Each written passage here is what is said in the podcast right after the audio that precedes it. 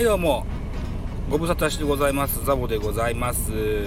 えー、ザボのフリースフリースインガーでございます。えー、野球好きなザボがカジュアルに野球を語る番組でございます。といったところでございまして。はい。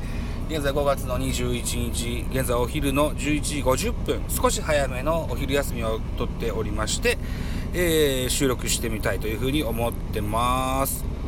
でですねえー、っと、今思えば、うん、3, 3月4月のね、月間 MVP のお話をするのを忘れてたので、ここをちょっとやってみたいと思います。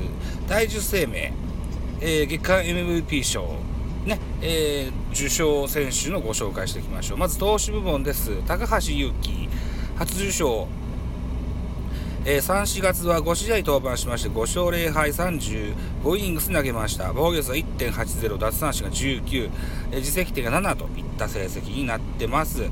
初受賞となってます。はい。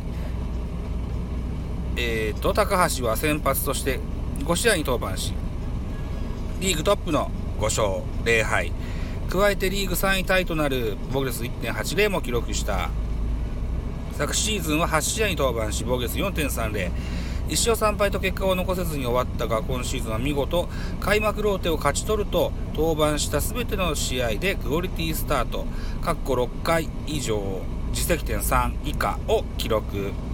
チームは一時新型コロナウイルスの感染影響で苦しいチーム編成となったがエース級の活躍でチームの窮地を救った読売の左腕では2007年の高橋久典以来のとなる開幕5戦5勝を達成。投手部門での巨人からの受賞は昨年8月受賞の菅野智之以来ですといった形ですね。うん。えーと、先日は阪神戦じゃなくて広島戦に登板して5失点と、えー、打たれてしまいましたがね、うんうんうん。まあ、そういう日もありますわという感じでね、えー、また切り替えてね、えー、次回登板を楽しみにしたいと思います。はい、打者部門です。えー、菊池涼介、広島東洋カープ、3度目。30試合に出場しまして、打率3割5分2厘、えー、ヒットが45本、えー、本塁打が5本、10位打点、1盗塁といった成績を3、4月収めました。えー、っと、菊池選手は2016年8月以来の3度目の受賞となってます。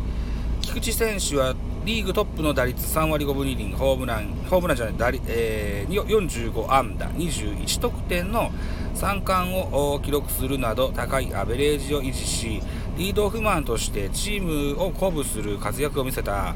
開幕から16試合連続安打を放つと、4月16日対中日戦、中日4回戦、バンテリンドームでは先頭打者団となる通算100号本塁打を放ち見事チームを牽引非凡な打撃センスを持ちながらもあまりにも、えー、守備の達人というイメージの方が強い菊池選手であるが、えー、今シーズンは開幕から打撃においてもそんな驚かせた、えー、打者部門での広島東洋からの受賞は2019年8月、え西川龍馬以来であるというふうに書いてございます。えー、現在、菊池選手含めね、広島では多くの選手がコロナに感染したそうでしてね、えー、試合の開催も危ぶまれるのではなかろうかみたいな、そんな噂も飛び交っておりますが、さあ、どんな形になるでしょうかね。とりあえず、えー、ここまで好調できてた菊池選手、コロナの影響で、離脱というのは広島にとってはとても大きな痛手でしょう。あまあ、菊池選手にかかわらず、えー、多くの選手が離脱するわけですけれどもね。うん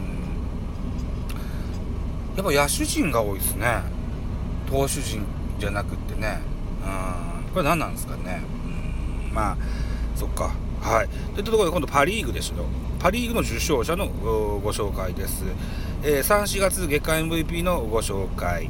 投手部門、涌井秀明、東北楽天ゴールデンイーグルス、えー、通算5度目の受賞です、えー、成績は6試合に登板しました。4勝0敗、投球回数は41回と3分の2、えー、防御率は1.51、奪三振33、実績点が7となってます。えー、涌井投手は3、4月と6試合に先発し、リーグトップタイの4勝無敗を挙げ、えー、防御率、投球回もリーグ2位と好成績を収めた通算10度目の開幕投手となった3月26日と北海道日本ハム戦では7回4安打無失点と好投し史上初の3球団、えー、西武、ロッテ、楽天。での、えー、開幕投手勝利を達成史上初なんですね。その後5度の先発登板でも全ての試合で、えー、2失点以内に抑える安定感抜群の投球で無傷の4連勝。投手陣先発投手陣の大黒柱は、えー、開幕ダッシュの原動力となりチーム3、4月の3、4月の首位に大きく貢献した。2020年の6、7月度以来、えー、5度目の月間 MVP 受賞となりましたよといった形ですね。この2020年の6、7月度っていうのはですよ、えー、昨年、コロナの影響で開幕がずいぶん遅れてしまったのでね、3、4月と同じような意味合いだったと記憶してますよ。うん。はい、といったところで開幕ダッシュに大きく貢献した涌井選手が月間 MVP を取りました。3、4月の月間 MVP です。はい。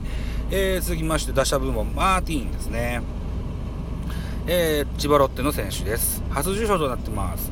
31試合に出場しまして打率2割7分1厘。32アンダー10本塁打24打点盗塁1という成績です。マーティーンは3、4月度チームの全31試合に先発出場しリーグトップの本塁打長打率過去5割7分6厘。得点圏打率4割5分8厘の成績を収めた開幕戦3月26日福岡ソフトバンク戦で、今季1号本塁打を放つとその後も本塁打を量産し4月26日埼玉西部で、えー、リーグ最速の10号本塁打を記録。また3、4月は7本の主君打を放ちその中でも先制打を放った4試合。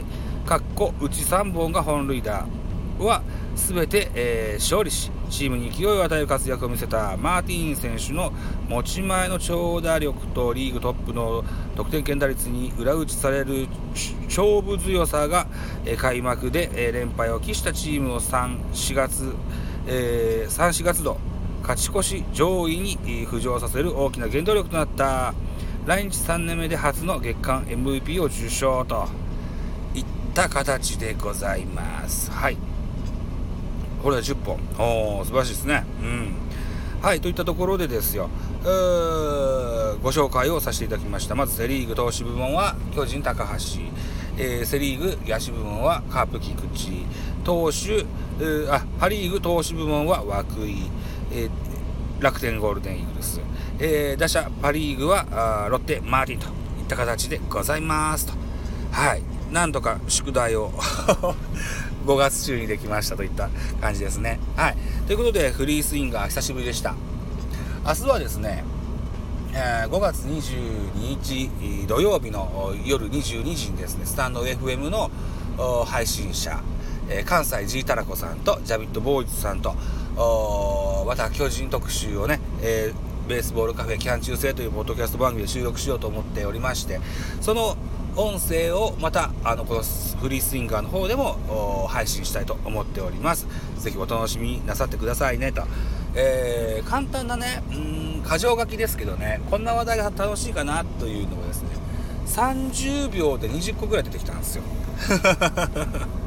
はい。ということで、えー、またジャイアンツファン同士で、うん、えー、何でしょうね、ああでもない、こうでもないと喋りたいと思います。はい、ぜひお楽しみくださいね。といったところで締め工場でございます、えー、私ザボサンド FM の他にポッドキャスト番組ベースボールカフェキャン中世ラジオトークポッドキャスト番組ミドル巨人くんノートザボの多分多分など配信作品多数ございます。フォローいいねお願いします。皆様からのメッセージコメントマシュマロレビュー知った激励応援メッセージリクエストなど首を長くしてお待ちしております。よろしくお願いします。あとですよ。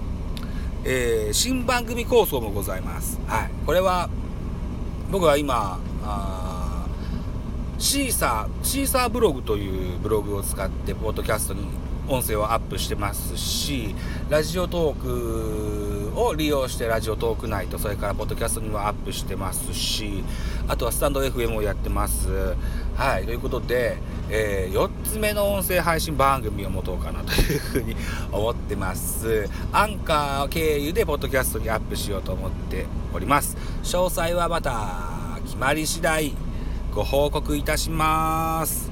あご報告しないかもしれません。えー、ツイッターをでは報告するのかもな。まあおいおいといったところで。はい。こんなところでしょうか。はい。ではまた次回でございます。どうもでございました。